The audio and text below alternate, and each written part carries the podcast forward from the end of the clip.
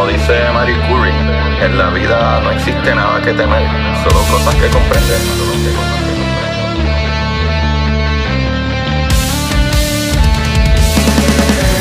Recuerden correr y buscar la manera de aprender que más le divierta.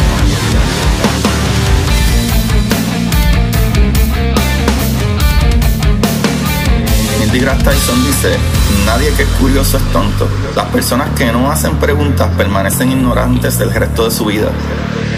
Y para ustedes, esto es curiosidad científica.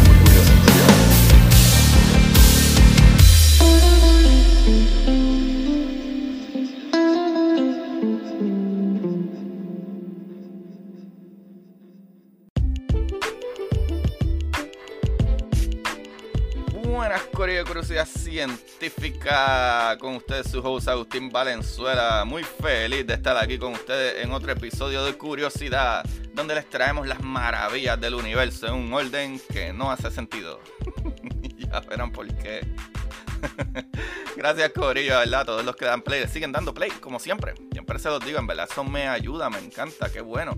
Eh, así que taguenme y, denle un rate y eso me ayuda un montón y no les cuesta nada eh, compartir estos episodios.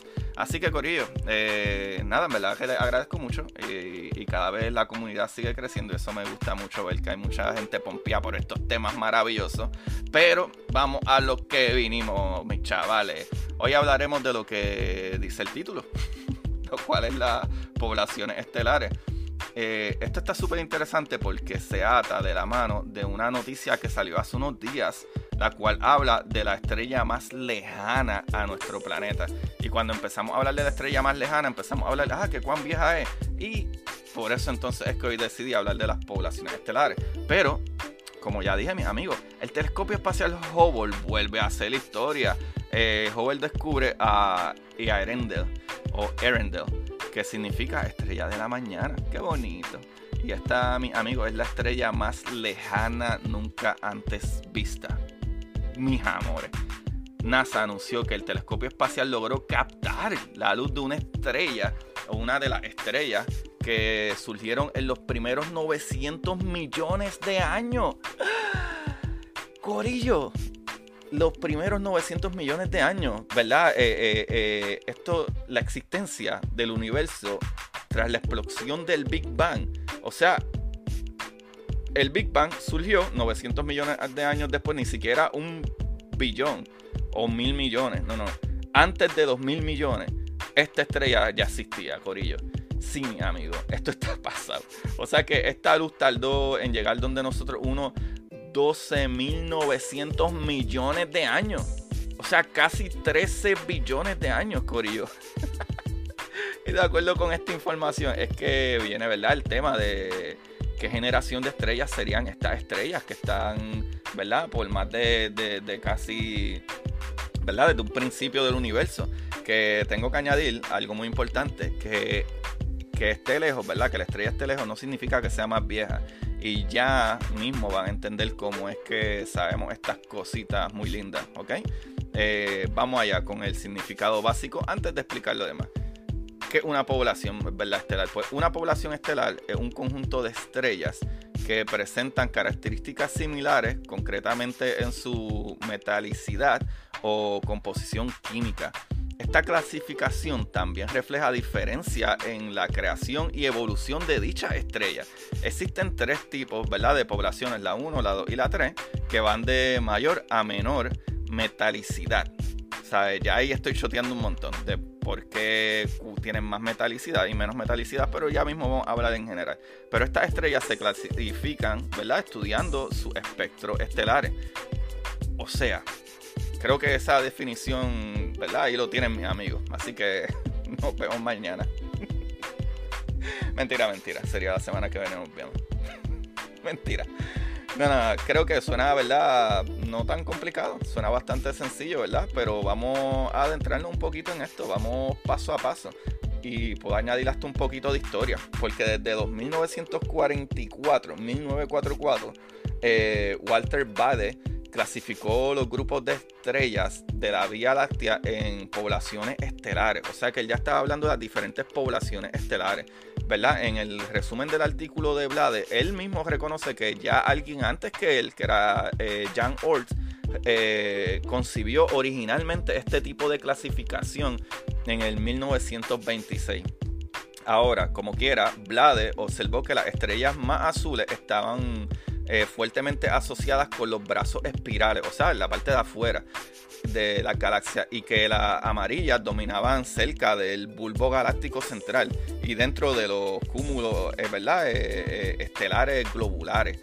Por si acaso, el bulbo galáctico es donde hay una aglomeración de estrellas más apretaditas, ¿verdad? Como más cantidad más cerca, lo que esto se ve mucho en los centros de las galaxias espirales, ¿sabes? Lo cual hace mucho más sentido de, ¿verdad? De que lo que esté más cerca del centro de la galaxia se formó probablemente primero, ya que es donde más denso está la materia, ¿verdad? Gracias a la gravedad que lo está uniendo.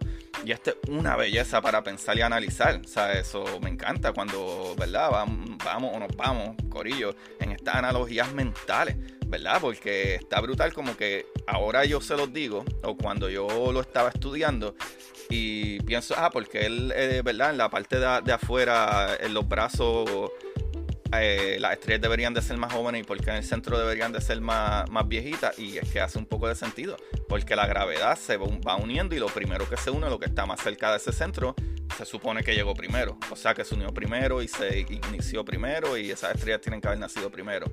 Pero anyway, los primeros años se ¿verdad? definieron dos divisiones principales, o sea, en, en los 1940 más o menos desde el 26 al 44 por ahí, que estos muchachos están hablando de las diferentes poblaciones estelares, ellos los definieron en dos diferentes eh, divisiones, porque obviamente no entendíamos más allá, pero más adelante eh, eso cambió. So, primero tuvimos la población 1 y la población 2, pero la otra división se unió los otros días en el 1978 y se le puso pues población 3 que en verdad el nombre que le ponen como que para simplificarlo es Pop 1, Pop 2 y Pop 3, que suena bien pop. Pero Corillo, entre los tipos de población se encontraron diferencias significativas en sus espectros estelares individuales, ¿verdad? Cuando fueron observados. Lo que Corillo, esto resultó más tarde que estas investigaciones de los modelos de colores eran muy importantes. O sea, cuando hablo de colores, hablo del espectro, ¿verdad? Eh, el espectro de, la luz que nos, llega a nosotros. Y lo brutal es que esta, esta, esto, ¿verdad? estos modelos de colores eran tan importantes y que posiblemente estaban relacionados con la formación estelar, ¿verdad? La manera de cómo se veían estas galaxias y estrellas, ¿verdad? En, diferentes. Y no solo eso, sino también la edad estelar e incluso la evolución de las galaxias. O sea que nosotros podemos, ¿verdad? Sacar lógica de cómo ha evolucionado esta galaxia viendo cómo han evolucionado las mismas estrellas. Y haber usado esta técnica de espectropía, ¿verdad? De, ver el espectro, ver la luz, ver ese tipo de diferentes gama de colores, nos abrió una visión completa que no teníamos ni idea que iba a ser tan brutal. O sea, que íbamos a identificar cuán vieja una galaxia, cuán, ¿verdad? Cuán, cuán evolución, cuánta evolución ha surgido en ella, solamente observando esto, ¿verdad? Observando la, esa gama de colores de, los diferentes elementos que tenemos que aclarar que es por eso mismo.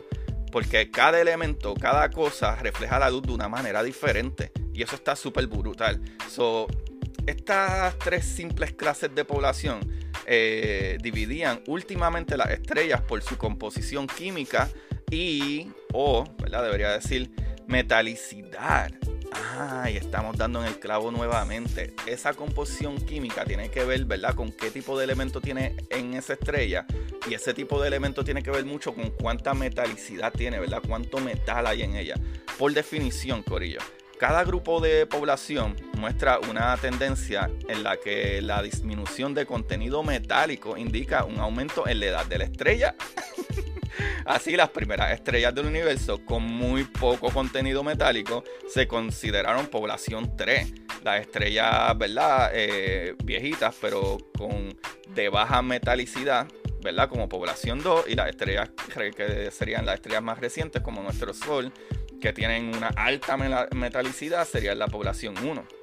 So, una estrella reciente con una metalicidad relativamente alta serían las más jovencitas, ¿sabes? Así que hay que tener en cuenta que la eh, nomenclatura, ¿verdad? O la mezcla de, los elementos en, astrofísica o, química debería, ¿verdad? Yo decir, pues básicamente es astrofísica, pero ajá, en la química de, esto, esa mezcla, eh, considera que cualquier elemento más pesado que el helio es un metal.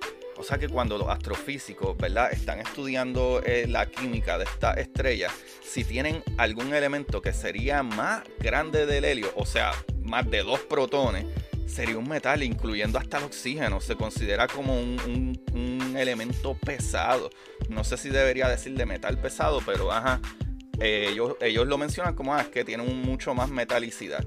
Pero realmente es como que las estrellas, ¿verdad? Tipo 3, que son las que son más viejas y tienen menos metales, básicamente deberían de estar eh, creadas o se observaría que tienen básicamente eh, hidrógeno y helio. Ya las que tengan un poquito más, que no sea hidrógeno y helio, serían categoría 2. Y todas las que tienen mucho más, ¿verdad? Eh, cantidad de metal en ellas, o sea, algo que sea más alto que el helio, el helio tiene dos protones, eso ya hasta el carbón y oxígeno y todo eso, que tienen 6 y 8 protones, ya eso se considera una estrella, ¿verdad? Que tiene eh, metalicidad. Y con esto muchos de ustedes dirán, ok Agustín, lo que tú quieres decir es que esto va de atrás para adelante. Pues sí, chavales. Así son los científicos. Están a lo loco con nombres. So, básicamente las estrellas tipo 3 son las más viejas, las tipo 2 serían las de edad media y las tipo 1 serían las más jovencitas al momento. Así como lo es nuestro Sol. Y sí, esa también es mi pregunta, ¿verdad? Las nuevas poblaciones de estrellas, no sé qué número le darán. O sea, ya tenemos la población de estrellas como nuestro Sol. ¿Sabe qué va a pasar cuando pasen nuevas, ¿verdad? Eh, poblaciones de estrellas? Las nuevas poblaciones de estrellas no sé qué número pondrán, ya que me hacía lógica que las más viejas fueran tipo 1, pero no es así. Es lo contrario, las más nuevas es tipo 1 y las más viejas es tipo 3. So, al menos que encontremos algo mucho, mucho, mucho, mucho más viejo, sería tipo 4. Pero si encontramos algo que, la, que, que sería de ahora, de la próxima generación después de nuestra estrella, no tengo ni idea. A lo mejor le ponen tipo 0, negativo 0 a las nuevas generaciones, yo no sé. ¿Quién sabe esto? Por favor, escríbame. Pero lo brutal es saber, ¿verdad? Porque estas estrellas más viejas tienen menos metales. Ah, ahí está lo bello de los estudios que nos llevan a la lógica, mis amores, lo lógico. Hablemos de la formación de las estrellas un poquito, papi yo. Hablemos de esto. So, según eh, modelos cosmológicos actuales, toda la materia creada en el Big Bang era mayormente hidrógeno como un 75% y helio un 25%. Y solo una fracción muy pequeñitita, ¿verdad? Consistía en otros elementos ligeros como litio o, Y, berilio y cosas así. Así que cuando el universo se enfrió lo suficiente, las primeras estrellas, ¿verdad? Nacieron como estrellas de población 3 sin ningún metal pesado contaminante. So, se postula que esto afectó a su estructura, De modo que sus masas estelares llegaron a ser cientos de veces. Superiores a la del Sol. Pero a su vez, estas estrellas masivas también evolucionaron muy rápidamente y sus procesos de nucleosíntesis crearon los primeros 26 elementos. Hasta el hierro en la tabla periódica, que para que sepan, pues el hierro es el elemento 26 porque tiene 26 protones en su núcleo.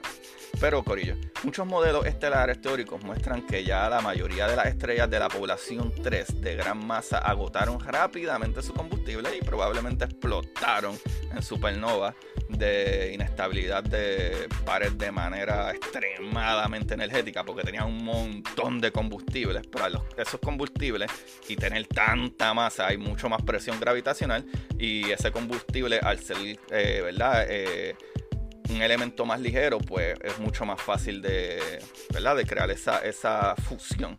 O sea que imagino que eso, esas primeras estrellas tenían que ser súper, súper, súper brillantes.